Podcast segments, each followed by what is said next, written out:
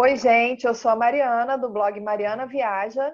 E eu sou a Amanda, do As Viagens de Trintim. E esse é o nosso podcast Além do Olhar. E como essa semana tem o Dia dos Namorados, que está quase chegando, hoje a gente tem uma convidada que vai falar sobre seus relacionamentos, seus dates, seus crushes, suas histórias de amor mundo afora. Quem está com a gente hoje é a Marina Storch, do Instagram Mudei a Rota. Ela tirou um ano sabático, passou por vários países e teve muitos encontros pelo caminho muitos deles contados no livro Pneuma, que foi lançado em 2020. Bem-vinda, Marina. Conta um pouquinho para a gente do seu livro, do porquê você resolveu compartilhar essas histórias. Olá, meninas. Obrigada pelo convite, Amanda, Mari. Bom, eu viajei né, de 2017 a 2019 nesse sabático. Comecei contando um pouco das histórias das viagens, principalmente dicas de viagem no Instagram Mudei a Rota, bem no comecinho do sabático. E ao longo das viagens eu fui escrevendo mais e mais coisas pessoais, diários, blog, e comecei uma prática de mandar cartas para mim mesma porque eu não queria carregar um diário grande nas viagens, a gente é mochileira, a gente fica com os quilos bem contadinhos, e eu comecei a mandar cartas para mim mesma pelo correio para o Brasil para ler todas em algum momento que eu tivesse parado, né? E eu acabei abrindo todas é, em 2020, depois desses três anos viajando, e muito estimulada por livros de mulheres viajantes que expõem sua coragem, né, através dessas histórias, eu resolvi transformar essas cartas em livro e foi assim que surgiu o livro Pneuma, uma jornada de liberdade, contando de tudo que eu passei. Quando você resolveu, né, ter esse período longo viajando, é, sabendo que você ia passar por diferentes destinos, países, enfim, você foi aberta a, a se relacionar? É, sabendo que eventualmente poderia não durar, que ia ser uma coisa mais de momento. É, você pensou nisso ou não? Você foi, deixa acontecer naturalmente, assim, e, e o que rolar, rolou? Ah, eu sou escorpiana, né? Então eu sou bem aberta aos romances. Eu não deixo passar uma paquera batida, não. E eu sempre fui, eu acho que eu fui na viagem a mesma pessoa que eu era antes na minha vida normal mas a gente vai falar mais para frente como isso muda né, na percepção de viagem. Mas a mesma abertura que eu tenho para conhecer pessoas e relacionamentos na minha vida, eu tive na viagem. É, eu, eu queria ir sozinha, eu queria viajar sozinha, eu tinha uma lista de países experiências para desfrutar sozinha. Eu não estava tão aberta para conhecer alguém que me fizesse cancelar os planos ou alguém que me fizesse mudar, mas eu tinha um pouquinho de abertura. Então, algumas viagens eu acabei postergando ou né, deixando mais longa por causa de alguém, porque eu queria viver aquela experiência naquele momento. Mas eu não tinha uma expectativa de conhecer alguém. Alguns relacionamentos eu falava, ai, será que eu vou mudar? Será que eu vou parar por causa dessa pessoa? Mas a minha vontade de ter a liberdade de estar sozinha, de estar me conectando era maior do que a vontade de parar por causa de alguém. Mas eu fui com muita abertura. E assim, no livro você cita muitos romances, né?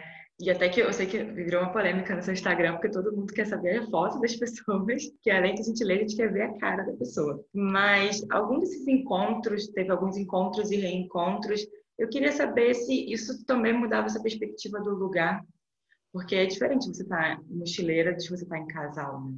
Totalmente. Eu acho que hum, talvez o primeiro que foi mais duradouro que eu tava na Filipinas, não vou contar muito não, as pessoas têm que ler o livro. Mas sem o primeiro spoiler. que eu tava sem spoiler.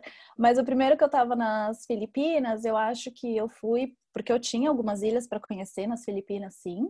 Mas ele era uma pessoa que ele estava muito tempo lá, ele era instrutor de mergulho, então eu acabei ficando mais tempo do que eu imaginava em algumas ilhas por causa dele e incluí os mergulhos na minha rotina que não era esperado, né? Eu tinha já habilitação para mergulhar, o PAD, mas não é das coisas que eu mais amo no mundo. É, eu tenho muita dificuldade de mergulhar até sinusite, me dá um pouco de medo mesmo de, de não, sei lá, na hora de, de descer no fundo. E isso mudou muito minha perspectiva sobre Filipinas. Eu descobri que é um lugar incrível para se mergulhar e a gente acabou fazendo muito disso junto. É, outros momentos também, por exemplo, Portugal. Eu já conhecia Portugal, então eu não ia muito para Portugal com um olhar turístico. Eu já tinha ido a trabalho, é, eu tinha familiares morando lá, eu já tinha visitado de turista. Então, quando eu fui para Portugal durante este sabático, eu não tinha esse olhar turístico sobre Portugal. Eu fui mesmo para encontrar pessoas. Mas por eu levar um dos paqueras de, de sabático lá, eu acabei encarando uma Portugal mais turística, mostrei a cidade para ele. Então isso muda bastante. E tem lugares que a gente se sente, nós mulheres, a gente se sente é, mais protegidas quando a gente está viajando com um homem. Um dos países, alguns dos países que eu gostaria de viajar, alguns eu não fui ainda, não fui por medo de mulher ir sozinha. O Egito é um deles, eu ainda não fui para o Egito. O Marrocos estava na minha lista. É um país que eu queria muito visitar, mas eu acabava postergando porque eu tinha medo de ir sozinha. Até a Índia, tive muito medo de ir sozinha, mas acabei encarando e foi o primeiro país e foi de cara. Eu me apaixonei pela Índia. Eu descobri uma Índia muito. É, que eu me sinto até mais segura que em muitos lugares, sabe? Mas o Marrocos era um desses países que eu falava, ou eu arrumo uma amiga para ir, mas sempre uma companhia masculina te infelizmente, te garante mais segurança, né? Para muitas religiões, assim, o homem não te respeita se você não é uma mulher casada. É, então, ter uma figura masculina, nem que fosse um amigo, já ia me dar mais tranquilidade de viajar. Então, eu acabei visitando Marrocos por causa de uma pessoa que eu conheci também de forma aleatória e a gente acabou vivendo um romance e fomos para o Marrocos sem nem nos conhecermos direito. Depois de um date, a gente resolveu ir para o Marrocos mas isso muda bastante. Às vezes, é, a mulher sozinha, eu acho que ela é muito corajosa, a gente enfrenta muita coisa, a gente aprende a encontrar nossas companhias, a selecionar nossas companhias, por isso que eu sempre fico em hostel, porque o hostel é a maneira mais fácil da gente conhecer amigos para viajar e poder viajar tranquila. Mas às vezes quando rola um romance, uma paquera e a gente tem aquele namorado de uma semana, já muda completamente aquela semana o que você vai fazer, se você vai sair à noite ou não vai sair à noite, se você vai sair para dançar, se você vai para um bar, coisas que sozinha você não faria, né? E dos hostels também surgem muitas paqueras. Os, os, os romances de hostel, eles são sempre os mais incríveis e rolam assim a qualquer momento do dia. No café da manhã você tá paquerando alguém, assim, coisas que no, numa vida normal não acontece tão tanto. Tem mais um padrãozinho na nossa rotina normal, né? De primeiro date ser à noite, um barzinho, um café, um parque e tal, mas esses romances que começam no café da manhã, eles são bem interessantes. Pegando, pegando um gancho, então, um pouco nisso tudo que você falou, assim, tanto da forma de, de conhecer, né, de, de como os dates acontecem, e também dessa questão de, de ser mulher e de estar tá viajando sozinha, é, você usava aplicativo é, ou todo mundo que você conhecia era pessoalmente? Porque eu fico pensando um pouco na questão da segurança também, assim, né? Por, exatamente por a gente saber que para a mulher é, tem que ter, a gente tem, sei lá, um pé atrás, assim. É, e também eu não acho que isso seja exclusivo de aplicativo, não. O cara que a gente conhece no bar, é, ou no café da manhã do hostel, ou onde for. Aí, tem sempre aquele período assim de estar tá conhecendo a pessoa antes de se jogar. E, e, talvez ali você não tivesse esse tempo. Assim, conheceu, se jogou, é, já foi, já era tudo muito intenso assim. É, eu queria saber como é que era para você nesse sentido, se tinha alguma insegurança ou não, e, e dicas de segurança também para para a mulherada que, que eventualmente vai querer conhecer pessoas viajando ou até no dia a dia. Vou contar dos aplicativos e vou falar um pouquinho da questão da segurança independente de aplicativo. Eu nunca gostei de aplicativo de relacionamento, mesmo quando minha vida antiga em São Paulo usei pouquíssimas vezes, me incomoda muito aquela lenga-lenga de ficar conversando, até ver ao vivo. Para mim a foto não diz nada, né? Para mim o que me encanta é a energia, a atitude da pessoa. É muito difícil a gente saber por foto como é que é a pessoa. E, e aí eu, eu fui viajar sem usar aplicativo. Teve um determinado momento, acho que eu já estava viajando há mais de um ano, estava viajando há um ano mais ou menos, eu não consegui vaga num hostel na Indonésia. Porque os, os hostels, eles eram muito longe da praia, você tinha que alugar moto. Eu tenho pânico de moto, pânico de moto. Eu falei, ah, não vou conseguir alugar uma motinho para ficar circulando naquela ilha, então é melhor eu ficar mais perto da praia. E eu acabei pegando um hotel barato, com preço de hostel, mas pelo menos eu ia a pé para a praia. E aí num hotel você não conhece ninguém, num hotel só tem casal, aí o hotel não tem um lobby comum que você conhece as pessoas, então eu fiquei muito sozinha. Eu comecei a conversar com uma amiga que tinha ido para essa mesma ilha e ela falava: Não, Marina, você tem que baixar o aplicativo. Essa ilha eu conheci muita gente, baixa, baixa o Tinder. Eu falei: Ai, tá bom, vai, vou baixar o Tinder. Tava tendo campeonato de surf, acabei dando match com um monte de brasileiro que tava lá. E aí acabou que rolou romance com brasileiros na Indonésia, mas também tem muito brasileiro mesmo. E aí eu marcava, né, de ir para a mesma praia, de ir para o mesmo bar, de ir para a mesma festa e alguns paqueras de Tinder até me apresentaram a turma deles de hostel e eu acabei não me sentindo tão sozinha. Mas eu passei os primeiros dois dias bem sozinha, sem conseguir fazer amizade mesmo. Mas eu acho que o aplicativo me serviu mais para me enturmar, para conhecer gente, para me enturmar naquela semana. Depois disso, usei raríssimas vezes. Muito raras vezes mesmo. É, não é muito a minha praia, independente de estar viajando ou na rotina. Mas é isso, o aplicativo ele não garante segurança nenhuma, né? É a mesma coisa que você conhecer num bar, você só tem a cara da pessoa e o que ela quer te contar. Né? Muitas vezes a gente não tem ninguém em comum para perguntar. É, então, para mim, tanto faz se é do aplicativo, ou se é na praia, ou se é no lobby do hostel, ou se é no passeio. Também já tive alguns paqueras que a gente conhece naqueles free tours, né? Que você vai fazer um tour na cidade, acaba conhecendo gente, passa o dia, almoça tal. É para mim é a mesma coisa. Eu sigo muito a minha intuição para ter certeza que é seguro aquela pessoa. Estar em um hostel já te dá uma segurança, porque às vezes você paquera a pessoa, você vai para um restaurante, você vai para um jantar, rola uns beijos, mas não necessariamente você vai dormir com a pessoa, porque você está num quarto compartilhado de hostel, às vezes a pessoa também tá. É, então, às vezes, você não sai daquilo, é aqueles beijinhos e passa o dia junto e tudo bem. Quando você se joga mesmo e vai ter uma relação, vai ter uma relação sexual, vai de repente pro hotel da pessoa, é, ou para casa, se é uma pessoa que mora lá, o meu maior cuidado era compartilhar minha localização com alguma amiga. Isso independente. Se eu já fiz uma amiga no hostel, ela tá na mesma cidade que eu, então eu já deixava ela avisada, assim, ó, vou sair com esse paquerinho aqui, tá aqui o lugar que eu vou, compartilho. Eu acho que uma segurança, assim, a gente sempre tem que ter, porque a gente está num país desconhecido, é, ninguém sabe direito onde você está, ainda mais a mochileira que está mudando a cada dois, três dias está numa cidade nova, você não consegue acompanhar, né? nem lembra onde a pessoa está. Então, eu sempre tinha uma pessoa de confiança. E se eu não tinha conhecido ninguém na cidade, pelo menos alguém do Brasil que soubesse, alguma amiga do Brasil que soubesse, ou alguma amiga mochileira que está em alguma cidade que a gente se cruzou, mas eu seguia muito a intuição de sentir né, qual é da pessoa para ver se eu me jogo ou não.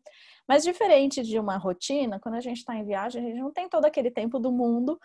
É, se a gente quer viver aquela relação, a gente vai viver aquela relação porque a gente só tem até sexta-feira. A gente está se conhecendo numa terça, mas sexta-feira a pessoa já embarca para outro país, ou eu embarco para outro país. Então não tem aquele tempo que geralmente em São Paulo rolava de você sair para jantar uma vez na semana, aí marca o segundo date na outra semana não existe, você quer viver. Então você vai emendar tudo, do café da manhã para o almoço para o jantar, e você vive um casamento, uma, um namoro naqueles três dias que você sabe que você tem com a pessoa. E essa é das maiores dificuldades de voltar para a rotina depois que a gente volta de uma viagem. Eu demorei muito para conseguir entrar nisso, porque para mim a vida é hoje, ela é imediata, e por que, que a gente vai esperar? Então, isso no, dos mochileiros não existe muito esse esperar, é, é aquele tempo, né? Não, não tem, não, nem, não tem por que esperar. Em viagem é tudo muito intenso, né? É como você falou, você conhece hoje, você quer viver tudo aquilo hoje e, e é tudo muito intenso. E aí, como que a gente faz para fazer isso tudo sem, sem se apegar? Porque eu, eu, por exemplo, já fui viajar, voltei apaixonadíssima por uma pessoa que eu sei que eu nunca mais vou ver na minha vida. E aí você tem que, assim, a cabeça entende e a emoção não. Aí eu me apego a todos, eu me apego, é, não, não, não tem como não se apegar. Eu me apaixono, eu crio histórias na minha cabeça. É, não sei, deve ter alguma coisa. Ai, obrigada, eu não tô sozinha, então. não, nossa, mas, mas tem uma, mas tem uma virada de página rápida também, né? Tipo, se apaixona por A e mas também virou a página para B é, e se apaixona, talvez esse, esse processo do, do se desapaixonar é que talvez seja mais rápido é, do que é fora das viagens, assim, do que se apaixonar é mais fácil do que se desapaixonar, no caso. É, para mim é na mesma velocidade que eu apaixono e desapaixono, na mesma. Coitadas das minhas amigas no Brasil que recebiam os áudios aqui de 7, 8 minutos, contando tanto que eu estava apaixonada e depois o tanto que eu estava chorando quando a pessoa ia embora e dois dias depois, como eu já não lembrava nem o nome da pessoa. Às vezes é porque é muito rápido e você já tá com o B, às vezes não, às vezes é porque você simplesmente mudou de cidade. Porque uma das coisas que te faz ainda ter apego àquela pessoa que sai da sua vida, isso para qualquer relacionamento, é você conseguir na, na, sua rotina sem aquela pessoa, né? Qualquer namoro, seja longo, seja curto, é você voltar para a mesma casa que você voltava com ele e ele não tá mais lá, é você frequentar os mesmos restaurantes que você frequentava antes e não ter a pessoa. E isso não existia, porque eu estava sempre mudando. Então não tinha como eu sentar naquele café que eu gostava e o cara não tá mais lá, e ai, que pena que ele não tá mais aqui, porque eu já estava em outra cidade, conhecendo outros cafés, vendo outros pores de sol. E, é uma alegria tão grande em viajar, né? A gente realmente encontra felicidade dentro da gente, da nossa própria companhia. A gente não precisa de ninguém, que rapidinho a gente esquece. Eu, pelo menos, esqueço rapidinho, mas eu me apaixono numa intensidade muito grande Alguns eu até pensei mesmo e falar, ah, quando acabar essa viagem, acho que eu vou parar na Grécia e vou ficar com esse cara aqui. É, vou parar na Espanha. Então, assim, alguns eu chegava a pensar que eu tinha minha viagem, eu não ia mudar, eu não ia deixar de fazer nada por uma pessoa, mas que quando aquela viagem acabasse, eu consideraria ficar com aquela pessoa. Então, minha cabeça ia assim, 24 horas, ela ia na fantasia de uma vida com a pessoa. Mas depois passava, depois eu ficava dois, três dias vivia tudo que tinha para viver, dava tchau, ia cada um para um canto, chorava, chorava muito.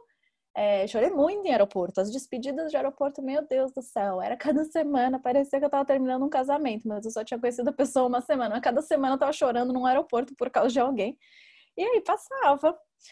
E é isso, a gente está num outro rosto no dia seguinte, conhecendo gente, novas histórias, novos motivadores das pessoas estarem viajando, e você se apaixona por pessoas, né? Você não, não é tanto a história do crush, do paquera, você se apaixona por pessoas, pela história das pessoas. Você faz também amigos, amizades incríveis que vão durar três dias. Uma pessoa que poderia ser minha melhor amiga para a vida, mas eu só vou ver ela aquelas três dias, assim. As despedidas também são difíceis entre amigos, né? Mas eu apego, viu? Não, não deixo de apegar, não. Apego mesmo, mas depois desapega. E você manteve contato, mantém ainda assim, ah, você terminava aquela relação daquela semana, daquele destino, partia para o próximo destino, tchau, acabou, nunca mais fala com, com aquele, ou você continua até hoje, mesmo depois de voltar, assim, ou alguns sim, alguns não, não sei como é que ficou essa, esse contato pós-sabático. É, hoje com redes sociais, eu acho que todo mundo acaba mantendo contato com todo mundo, né? Um partido, se você tem uma rede social, né? Se você tem um Instagram, é, você tá lá sempre vendo. E eu sou muito ativa no Instagram, então eu tô sempre postando a cidade que eu tô, fazendo stories. Então, a maior parte dos paqueras ainda estão lá, ainda me seguem, às vezes comentam, mas eu não, nenhum deles eu ainda virei assim amiga de conversar, de fazer uma ligação, nada. Alguns eu reencontrei, então depois de alguns meses a gente combina de se reencontrar em alguma cidade. Alguns voltaram, né? A gente teve aqui ainda uma paquera alguns meses depois. Mas a maior parte deles eu ainda sou conectada pelo Instagram, vou lá, comento alguma coisinha, ele comenta aqui e tal, e é isso. É, um deles eu ainda tive contato por muito tempo, porque a gente se viu no intervalo de um ano e a gente continuou conversando por muito tempo, que é o grego. E a gente continuou conversando até, acho que até o final do ano passado a gente ainda conversava bastante, hoje a gente perdeu um pouco o contato.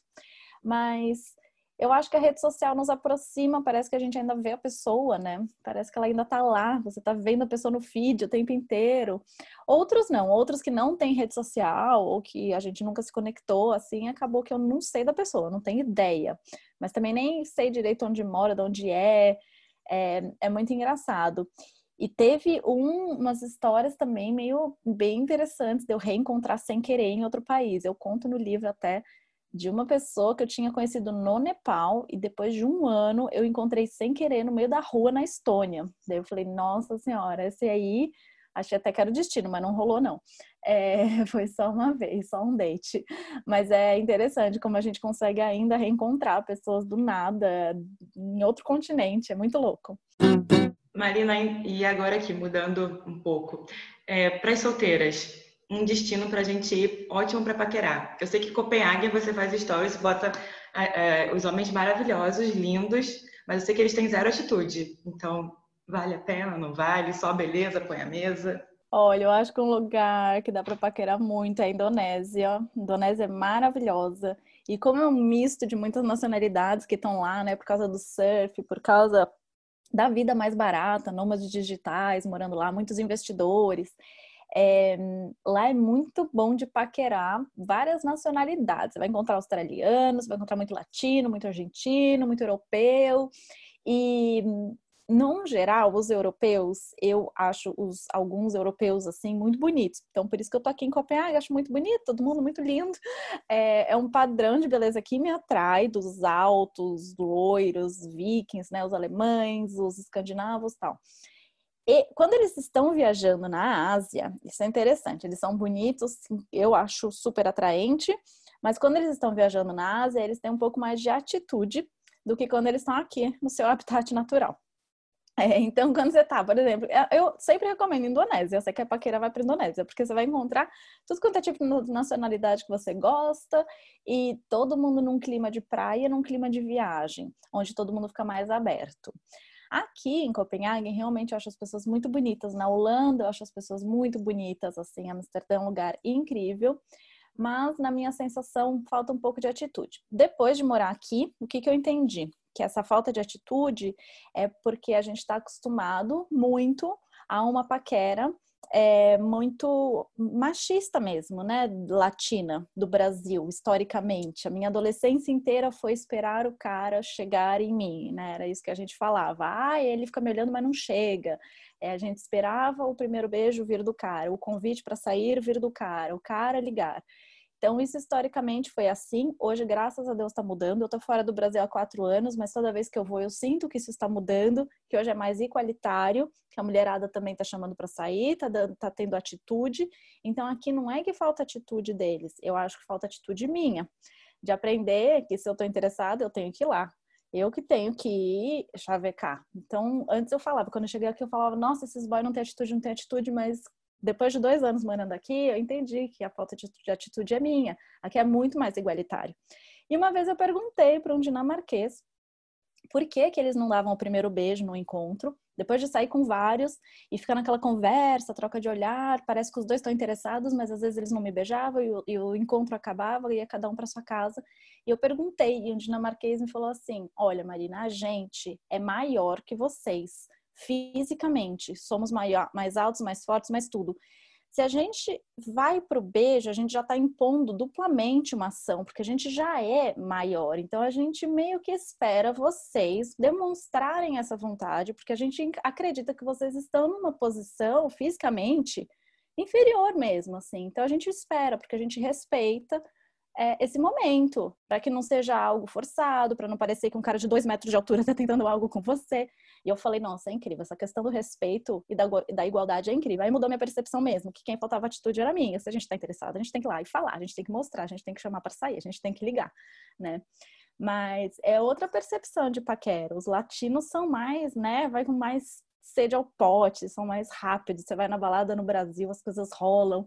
Aqui é meio mais respeitoso, cada um respeita o seu momento. Se você está na balada, de repente você só está lá para dançar mesmo, não significa que você está indo para beijar na boca. Então tem muito mais respeito, eu acho, sabe? Eu tô chocada, que é um ponto de vista que eu nunca pensei, que eu nunca olhei por esse ângulo, né? Mas realmente faz todo sentido.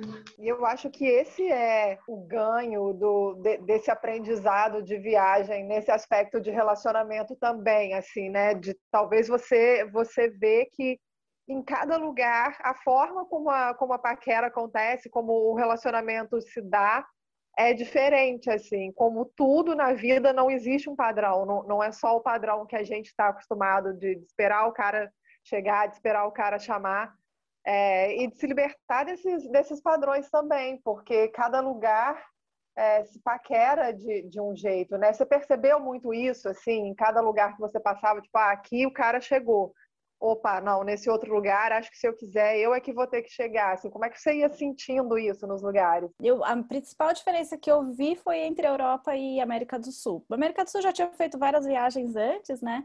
Morei um tempo no México. E eu acho que os mexicanos são até mais machistas, assim, que os brasileiros, né? De, a, gente, a gente até escuta comentário, né? De que a mulher está fácil. Esse comentário é o pior que pode existir. Mas no México eu escutava muito disso, né? Que você tem que se fazer difícil para se dar valor. Era essa história, né? E na Europa existe muita essa igualdade, muito esse respeito. Então eu fui entendendo que aqui sim, se eu quisesse paquerar, eu ia ter que tomar atitude, eu ia ter que dar o primeiro beijo e tudo mais. E uma coisa que eu percebi sobre é, dois pontos interessantes. Um, por que, que somos assim, né? Nós latinas. Eu tenho uma teoria aqui que a gente vê muita novela. Eu cresci vendo novela e tudo é muito dramático e tudo é muito intenso. E eu lembro que eu tinha 7, 8 anos, eu via mesmo as três novelas.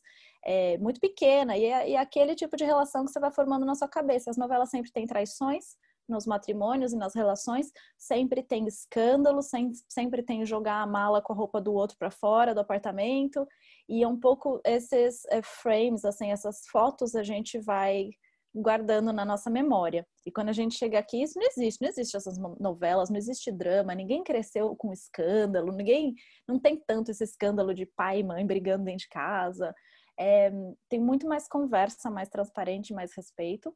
E eu acho que aqui, por exemplo, eles prezam tanto pela felicidade deles que eles não se sujeitam a ficar numa relação longa se eles estão infelizes. Então, começou a ficar infeliz na hora, separa. O que importa é ser feliz. Lógico são condições mais fáceis de separar, né? São salários que te possibilitam arcar com duas casas, educação. Muitos casais não se separam por questões financeiras no Brasil, a gente sabe que também são outros complicadores. E um outro ponto interessante cultural que eu vi, também uma teoria minha, mas conversando com muito brasileiro que morou na Índia. A Índia é famosa por ser um lugar perigoso para mulheres viajarem só, né? E realmente a Índia é dos países top em cultura do estupro entre eles mesmo, né? No, no interior, enfim. É, e aí, conversando com brasileiros que moram lá, na Índia eu tomei todos os cuidados possíveis para ser uma mulher viajando sozinha. Eu primeiro respeitava muito a religião, eu andava sempre cobrindo os meus ombros e, e pernas, que é importante para eles. E então estava sempre com roupas largas, cobrindo, às vezes cobrindo um chale, cobrindo a cabeça. Se me perguntava, eu falava que eu era casada, porque eles têm muito mais respeito à mulher casada. Eu fingia que eu estava lá acompanhando o meu marido imaginário que estava negócios e eles me respeitavam mais. Mas existe uma cultura de uma, uma tentativa sempre em cima da estrangeira, de tentar algo com a estrangeira, se você sorri, se você é simpática. Então, às vezes, eu estava comprando uma água na rua ou pegando um rickshaw, que é aquele tuk-tuk, aquele tipo um táxi, né? Pegando para me movimentar de um lugar para o outro, eles já vinham paquerando mesmo, tipo, o que, que você vai fazer mais tarde? Vamos sair para jantar. E o tempo inteiro, esses convites. E aí eu entendi que a Índia fala muito pouco sobre sexo, fala muito pouco abertamente, né? Instrui a população muito pouco, é um tabu. Então, o que eles conseguem acessar de informação, eles absorvem. E às vezes eles acessam um filme pornô. E um filme pornô é assim: a mulher abre a porta de casa para o encanador, ela sorri e eles começam a transar. Então, às vezes, eles têm essa cabeça quando eles veem uma mulher branca, uma loira, bem aquele tipo americanizada do filme pornô. Eles nos veem assim, porque a gente está vindo de fora, e o, o, ato da gente sorrir para eles, às vezes, já está abrindo uma porta de que talvez eles tenham uma noite com a gente. Eles realmente, assim, eles me ofereciam quase todo dia um jantar, passar a noite junto. Uma vez eu comprei um chip de celular, cada vez que eu chegava num país, eu comprava um chip de celular local. Isso também é uma questão de segurança, de ter sempre internet, estar sempre alcançável, né? Então, toda vez que eu chegava na Índia, eu fui seis vezes, que eu fui e voltei, fui e voltei, eu comprava um chip de celular. Uma vez eu fui comprar o chip de celular numa barraquinha de rua, tinham cinco homens. Ficaram todos me olhando. Pus o chip, instalei e fui pro hotel. No que eu cheguei no hotel, já tinha uma mensagem. Oi, te achei muito bonita, queria sair com você, queria. Eu falei, gente, acabei de comprar esse chip. As únicas pessoas que viram esse número foram cinco homens da loja de celular. Então, é, é, cultural a falta de diálogo, por exemplo, num país como na Índia, a falta de instrução, a falta de diálogo te faz agir com o que você tem acesso sobre relação sexual, que é um filme pornô. No Brasil, as relações também nos fazem agir conforme a gente cresceu, vendo drama, vendo traição, escutando essas histórias. E na Europa, eu acho que o diálogo é mais transparente, assim. As coisas são mais ditas, mais claras, menos escândalo. É, não que eles não traiam, eles traem, mas eu acho que as coisas são menos dramáticas que são com os latinos. Essas foram as minhas percepções após viajar e ficar mais tempo em cada cultura, né? E é realmente, é, é, as nossas relações são reflexos tanto do, do nosso microambiente, né, quanto do macro. Então, é, do, das nossas percepções familiares, é, dos nossos amigos e também do, da nossa influência externa, né? Do mundo do que a gente vê e escuta. Realmente faz muito sentido. Gostei dessa teoria, Marina. Pode publicar, vai fazer sucesso. Minha teoria sobre relacionamentos nas diferentes culturas. Dá um livro, hein? Queria viajar mais só escrevendo sobre relacionamento nas culturas. Olha, acho que tem sucesso. Não, e é, e é, um tema super interessante mesmo. Acho que se a gente continuasse falando aqui, isso rende conversas e teses e, e assunto para muito tempo. Assim. Foi muito bom, Marina, escutar essas, essas, um pouco das suas histórias. Eu acho que no, no fim das contas tudo vira tudo vira lembrança, né? Tudo ou aprendizado, lembrança, boas lembranças ou aprendizados assim que é basicamente do que as viagens são feitas, né? São as pessoas que, que passam pelos nossos caminhos, assim, sejam amores ou não. E aí eu queria te pedir para deixar então os seus contatos, o seu Instagram, enfim, como é que as pessoas podem continuar te acompanhando ou acompanhando sua vida amorosa?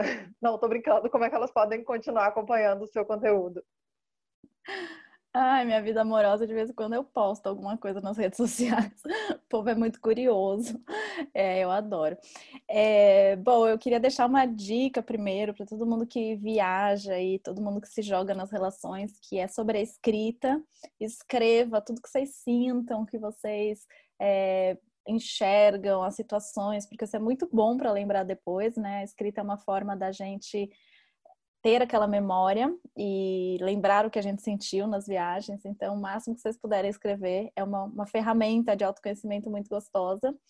E falando em escrita, quem quiser so, né, ler sobre toda essa história, esse sabático, tá no meu livro, Pneuma, uma jornada de liberdade. É a minha narração de todos os fatos da viagem mesmo, contando um pouco de da cultura de cada país que eu visitei, com experiências pessoais que eu tive, experiências relacionadas à meditação, ao tantra, yoga, os relacionamentos. Então, o livro dá para comprar ou na Amazon, o e-book para Kindle, ou o livro físico entrega para todo o Brasil no site livropneuma.com.br e o resto eu vou contando no Instagram, mudei a rota. É, vou contando um pouquinho do dia a dia vida em Copenhague, que é onde eu me estabeleci agora, e um pouco das viagens que eu ainda faço, dicas para tirar sabático é, e outras cositas mais. É isso. Recomendo muito a leitura do livro, eu amei. Eu li assim que lançou no, no Kindle. E também acompanho a Marina também para saber mais sobre peregrinação, porque ela bota muito. Inclusive, fiquei super. Quero muito fazer a peregrinação depois que vi a Marina andando por, por vários cantos, né? É, peregrinação tem sido o assunto que eu mais gosto, porque acho que com a pandemia a gente não está tão possibilitado de viajar num, né, nos, nos, lugares ideais que a gente gostaria antes. Então, peregrinar é andar na natureza, né? Nada impede, você não encontra pessoas, não, não tem tumulto, é simplesmente andar. Então, isso eu tenho feito muito, tenho falado também bastante de peregrinação, não mudei a rota dando dicas. E é muito bom, recomendo todo mundo andar. Obrigada pelo convite, meninas, adorei. Obrigada, Marina, então, pela participação. Com esse episódio, nós terminamos a nossa quarta temporada aqui no Além do Olhar. Foram sete episódios ao total sobre diversos temas e estão todos disponíveis nas principais plataformas de áudio. É só você buscar por Além do Olhar. É isso aí. No próximo semestre a gente está de volta, então, com mais uma temporada. Enquanto isso, continue acompanhando nas redes, arroba Mariana Viaja e arroba as Viagens de Trintim. Beijos, obrigada.